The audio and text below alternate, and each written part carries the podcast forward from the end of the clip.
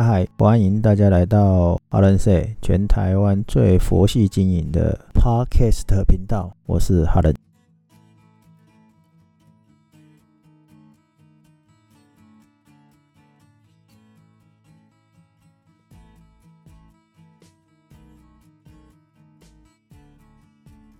嗨嗨，大家好，我是哈伦 say 的哈伦。总觉得好像很久没有录 Podcast 跟大家 say hello 的感觉。可能我上个礼拜出了车祸，撞了一下，恍如隔日啊！哦，不对，是恍如隔世啊！今天三一六，我不知道大家有没有在订这个电子报。那以我的周遭朋友，很多人都有在订电子报，甚至有在做这个电子报。不用压抑，你以为做电子报是很久远的故事吗？其实，如果有网络做网络的朋友，可能会觉得订电子报好像是很久很久的事情，甚至会透过工具做那种 R R S S 的订阅。不过呢，在国外啊，甚至台湾，其实也有一些人啊，认为要做品牌啊，一定是要发送电子报，甚至有很多这种作家也会做电子报的固定的派送。那目的就很简单，就是要跟他的读者传递及时的讯息或内容。哎，我我我说及时好像有点没有那么及时，为什么呢？因为我们现在如果要及时的话，有 Message 或者是 Line 这种通讯工具。可是对个人作家或者是品牌的创业者，他们是在传递的是啊。一种信念，一种信仰，甚至是个人的价值的讯息出去。所以早期我们知道的市面的那种市场上的电子报，大部分都是单向传递资讯，就好像是广告性为主。那现在的电子报可能有很多其他的功能来做变化，甚至有做订阅制。那我为什么突然会讲这个？是因为我在前两天，嗯。前两天嘛，三月十二号，对，三月十二号的时候，收到这个 Substack 的执行长哦，写了一封公开信给他的群众。Substack 呃，它的拼法是 S U B S T A C K，这是一家来自美国的新创，算新创嘛，二零一七年开始的，到现在三年四年，对了，还勉强算新创啊，因为通常超过三年就不大算了。这个美国的新创 Substack 呢，它就是在做电子报的服务。Substack 的创办人之一 Mackenzie Hamish Mackenzie 怎么那么难念呢？他写了一封信。那这个信呢？哎呦，我突然跳来这边，我应该还是先讲，呃，这个这一家怎么起来好了。信他写了什么信？我们待会再讲，因为它比较算是进阶的。故事他怎么起来呢？当初呢，其呃创办人之一呢，他们都是记者哦，相关的三个几乎都是记者，只有一个是程序员。因为他们发现这个一个科技评论的电子报啊，他只靠电子报就可以赚钱，所以他在想说，他们可不可以跟他一样，然后呢来做创业？那你的电子报跟人家会有什么不一样？它最大的不一样就是加了社群的概念进来。天哪，听起来好像很简单，加了社群这件事，那就意思是论坛吗？哎，也不是。它某个程度，它就是它算是一种平台，就很像 Medium。如果有在写文章的，或者是在追随某些人文章，其实可以看到 Medium。那也很像部落格。你可以把它想象是部落格，但是你部落格你怎么做定时的电子电子报的发送传递？如果还是只有停留在发送传递，那今天我就不会特别讲 Substack 了。那会用 Substack 呢？会讲 Substack，还有其中的一个原因就是演算法。现在很多人都讨厌这个演算法，因为你会常常被塞。广告嘛，所以希望是比较 pure、比较干净的一个电子报的阅读，听起来很单向，但是又要维持一个双向的嘛。所以刚才讲说，Substack 比较像是一种平台，它就是可以让呃作者在那边开你的账号，可以在那在上面写作，然后呢，你所获得到的读者，呃，就是例如说我哈林开了一个账号在上面，然后我的读者呢的名单，就是订阅我的频道的人呢，或者是有没有开开信来看，就是开心看电子报这个人呢的数量呢。都只有我作者哈林可以看到，那这个平台呢是没有办法掌握的。那我的文章会产生电子报出去，然后我的读者呢会可以跟我做互动，听起来跟 Media 很像。那我们台湾也有一个叫做方格子，听起来都很类似，对。但是 Media 跟 Substack 基本上都比较像是出版业。自媒体，然后呢，它是佛英文系的，方格子就是中文的。那当然，这两个细节我还没有特别比较，因为方格子是比这个 Substack 比较晚出来，而且呢，做了做了有一些功能比较不一样。那据说比较像是 Media，因为他们这几个都有做所谓的订阅的动作，但是订阅。是不是要付钱？方格子就比较像订阅版的 Media，那 Substack 它就是很单纯的订阅，是订阅你个人的频道。所以这个平台 Substack 呢，它要获利呢，就是从这里收钱。也就是说，当 Substack 提供这个电子报的系统，而且它有社群的概念嘛，因为很多人都可以在它这个媒体上面去看各式各样的。但是如果针对某一个人，他特别喜爱，他就会定这一个人的专栏。那你定这个人专栏，你可以分付费制跟不用付费。所以如果付费呢，最低我印象中是五块美元，最高好像十五块吧，我有点忘记了，因为我还没有开订阅制，不付费的订阅制，也是是说呢，平台会跟你抽十趴的手续费。然后呢，每次手续费的这个叫做提取，或者是说，呃，你要兑换呃现金回来的时候呢，它也会再收一笔手续费。好啦，这个就是它的商业模式，等于是平台加订阅制加这个电子报，听起来好像很简单，但是呢，呃，二零一七年它刚出来没多久，它很快呢就已经。有所谓的付费订阅的人数就已经超过五万了。那到目前为止呢，二零二一年的现在最新的一次的统计，最新二零二一一年二月的统计已经突破了五十万了，五十万个人付费订阅，这是听起来好像不可思议。当然，如果你用全球来讲，因为这是国外市场的嘛，所以你一听会觉得啊，五十万好像还好。可是你想想看，以前电子报是很多人都是没有在收费的。那如果你是以前会收费是什么？用报纸，你买你会买报纸，你会愿意收费。然后你买一份报纸，有很多很多的资讯在上面，包含现在有很多电子媒体上面呢，呃，也是一样嘛。例如说，你本来我随便举例，例如你本来是跟这个现在什么报哦，我家太久没有报纸，所以不太清楚的什么报。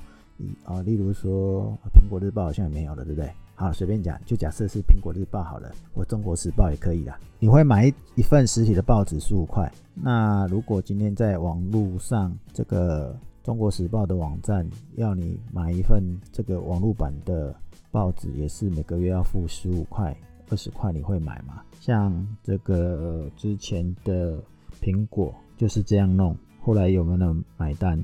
本来是说要收费，后来又开放。在国外呢，这些媒体基本上有很多都是有收费的。像我之前看呃法国波尔多的那个当地的新闻的时候，它是收一欧，然后上像那个 China Post 或是纽约时报。他们也都是有收，嗯，收多少钱有点忘记了，订阅制，然后包含例如说看葡萄酒的杂志，他们也是付订阅制，所以五十万呢，如果用新创或者是网络创业的的角度来看呢，是很可观的。也就是因为这样呢，呃，有一些知名的创投呢，就直接投资他们了。当他们在这个所谓的募资 A 轮里面呢，就获得一千五百三十万了。那这样的话，有多少人会来 Substack 的网站？据说现在平均每一个月有一千两百万的人去这个看 Substack 的网站。好，我刚才讲说这个订阅的金额。最高是多少？最高好像没有上限，因为我现在看一份国外的资料呢，有看到一个叫做 P E T I T I O N Petition，它一个月的订阅费用是四十九美金，这算是哦，还有一个也很高，五十元美金是 Bitcoin Bitcoin Forecast by Value，哇，比特币啊，好啦，所以一个月。的订阅制的费用从五块钱到看起来目前最贵的就是五十块啦。那目前最最著名的投资者啊，一个叫做我们比较常听到的 YC 啊，好，在 Substack 他曾经公布的资料呢，他有提到说那个前十名的作者他的收入啊，前十名的年收入。应该是说前十名的十个人的总收入加起来呢，已经达到一千五百万美元，也就是说平均都是每个人是一百五十万美元。听起来做当作者好像很很好赚的感觉。好了，那是国外了，不是我们台湾了。所以这样听起来是不是有其他的媒体也想这样干？因为你已经看到 Substack 是一个呃成功的案例啊，所以那个 Twitter。他也宣布要收购这个新闻通讯平台 Revenue I E V U E 哦，然后也有传说说 Facebook 也想要开发一种类似 Substack 的工具啊，目的就是想要支持这种独立的创作者。所以独立创作者，尤其是做内容创作者，是不是未来越来越夯？事实上，很多人都是内容创作者。你看那个现在的 C H Clubhouse，很多人。都在上面讲话，当然有的就是讲干话、讲废话，我们就不用看。但是有的人很有才，信手信手拈来，就是可以讲的内容很多。好，所以加入 Substack 的行列简不简单？其实很简单，因为只要注册会员，然后所有人、任何人，你只要能注册，你就可以在上面制作文字、影片、音乐。像我不是像呃我的 Podcast，其实我有丢到。Substack 上面，但是我没有认真经营，对，讲出来自己好。不管怎么样呢，也就是说，作者可以自行决定要以免费或付费的方式来让这个外部的读者，就是他自己的读者呢，啊，进入这个社群，就等于是你是一个呃这个文章内容的频道里面呢，你的社群可以在里面发展，然后你的读者也可以单独跟你。联系。当然，刚才讲说你想要做成什么样的内容呢，都是由你自行决定的。然后它只要呃，它会定期就会自动寄送这个状态，就是例如说你 PO 了这一篇新的文章，那它会不定时的帮你更新这这篇文章有多少人在下面留言互动，包含开信啊。为什么 Substack 突然觉得很像很流行？最主要是因为，呃，它的目标是想要建立一个给新闻记者一种自主权，或者是内容创作者有很大的自主权。这个意思是，他要跟他们所拥有的媒体公司做一个区隔，或者是说，他取代了他原来的媒体公司。新闻记者一定都是有，除非你是独立个人的，不然你一定都是有点类似靠行的。那你创作者呢？你会运用哪一些平台？像我刚才讲，其实国外的除了 Medium 是新的以外，还有更多是旧的。那这一些其实都是媒体的平台工具嘛。所以在国外呢，他们对这种内容开发者、内容的创作者呢？啊，是很有吸引力的。为什么？因为就像我刚才讲，他可以轻松向他的啊这个阅读者呢收费，而消费者就是这个阅读者呢，他可以他的订阅是为了某个读那个那个作者，而不是整个出版物。当然啦，你也可以说，如果你很很喜欢看很多内容的，也许你就很划不来。但是你想看我们一本一份报纸里面，你大概会看哪哪几样？那某个程度它又很像看杂志，因为杂志要花的时间就是一可能一个月只有一篇两篇文章，甚至一本一本杂志里面有几篇是你要的，其他不见得是你要的。当然，就像我刚刚有讲的。如果你看的很多，那你就订阅的很多，那某个程度它就像是一个一份刻字化的集合体。相对的，很像什么？Substack 呢？感觉是为这个出版界啊带来了灾难，因为以前出版都是集结嘛，哦，甚至你出书你是找出版社，可是你现在可以透过自己在网络上出版的概念。所以 Substack 等于是为这些作家提供了一些谋生的工具，还帮小部分的呃谋生的经营。因为我刚才讲嘛，它是一个平台哦，所以某个程度 Substack 正在尝试让这个模式可以普及，而且可以这个个人化。如果是这个新闻业者，或者是不能叫新闻业者，应该是说也不能叫纯粹是记者。如果就是内容。产生者呢，他就很适合。那国外就很多啊，各式各样的的这种文字工作者，当然影像工作者，很多人就会从事 YouTube 嘛。哦，那我今天会讲这个，突然想到，应该是这两天我也看了一个，呃呃，这个这个叫什么名字？我忘记叫什么名字了，糟糕，脑袋撞坏了。好，就是有个 YouTuber 告诉你如何离开。YouTube 的平台，然后用免费的工具来自己架影音平台，所以呢，Substack 呢就很像是这个模式。也就是说，Substack 呢相对的是很自由，因为它摒弃了呃这个这个什么 Facebook 跟 IG 呀哦的这种内容推送的一个机制，它等于是让所谓的创作者啊可以制造这种。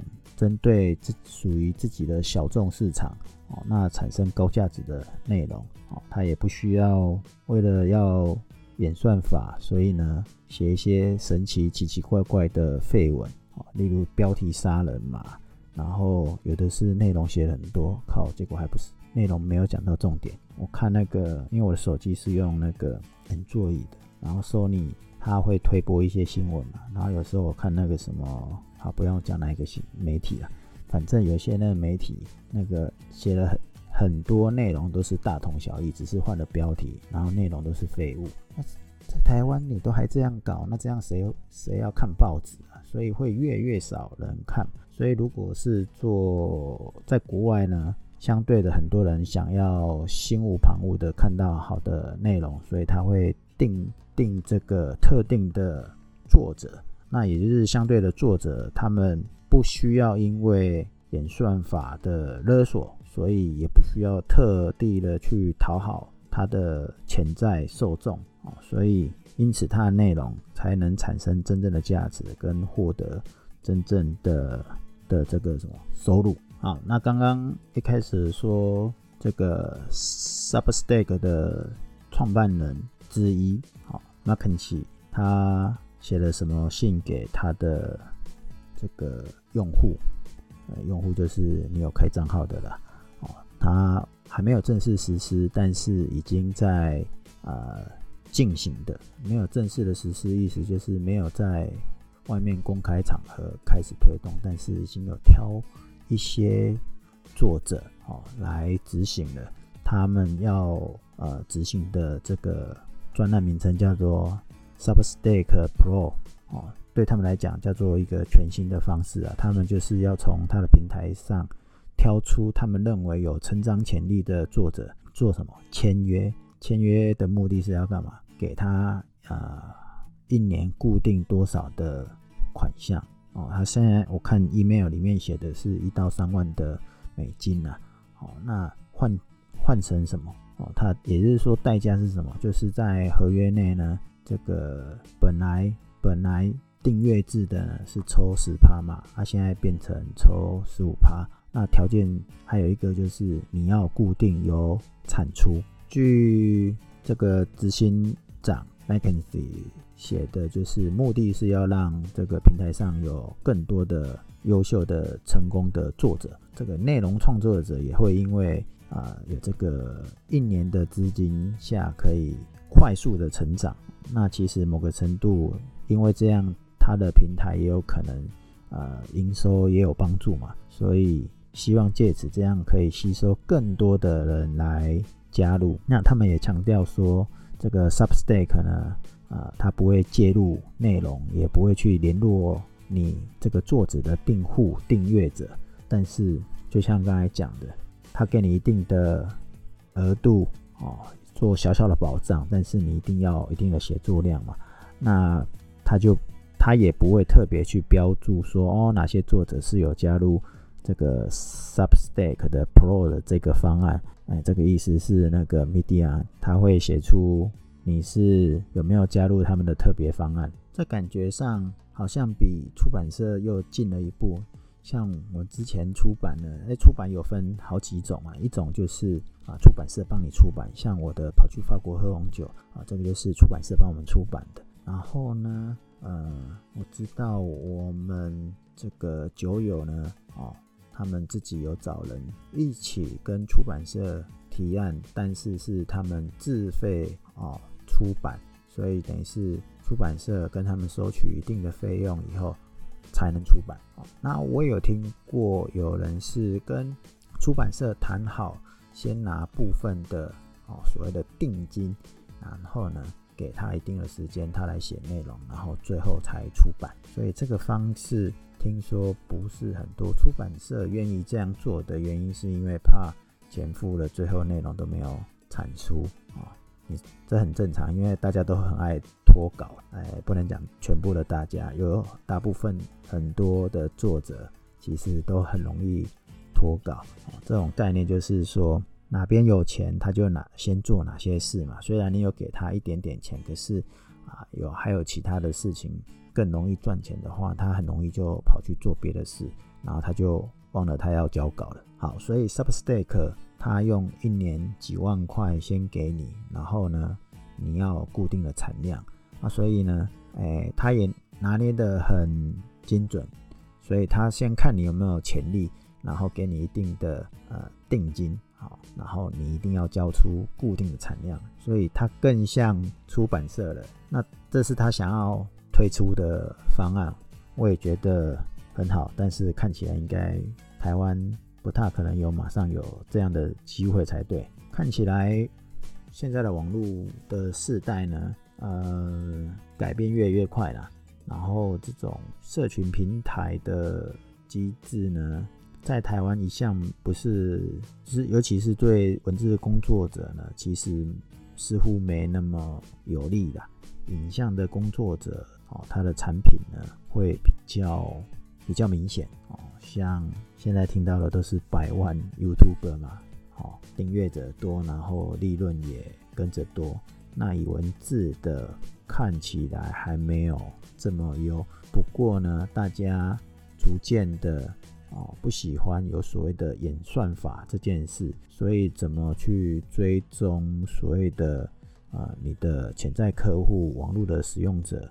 他的足迹啊，当然时代在进步，一定会有新的方式来截取啊，哦，或者是什么样的方式来聚客，去把你的客人、把你的消费者、把你的订阅者揪住、揪起来这样子。好啦，反正 Substack 呢，刚好就是啊，虽然我有在用，但是还没有用的很透彻啦。那最主要是之前为了找电子报。的工具，然后刚好最近又收到他的 email，哦，来发现他有新的做法，当然也可以推荐给大家去尝试，尤其是这个想要做品牌建立者，或者是说你是喜欢写文章的，那你也可以尝试建立你自己的呃群众哦。那刚才讲的 Substack 跟其他的社群或者新闻啊这种订阅平台最大的不同就是 Substack 不会去垄断你创作者跟这个你的订阅者的一个联络哦，那对你的内容创作呢也不会有干涉嘛，那更不会去呃截取，不会截取这个订阅的读者的名单。这代表什么意思？就是如果你这个创作者想要离开 Substack 呢，你就直接把这些名单呢打包带走，你就可以另外跟这些做你的、你的、你的这些读者啊继续联系。所以想要跳到 Substack 的，可以考虑一下。虽然它没有中文，它最大目前最大的问题就是啊界面没有中文，但是。在呈现的效果上是啊都没有问题的啊，不管呃 podcast 影片影影音啊，就是你在这个 HTML 可以呈现的方式，它都可以呈现。总之，今天就是要介绍这个品牌工具给大家试试。如果你想要做自己的品牌啊，建立自己的电子报发送系统，是不错的开始。嗯，我也有做啦，只是没有认真做。好啦，反正只是来跟大家共勉之的概念。今天就先跟大家分享到这里，下次聊，拜拜。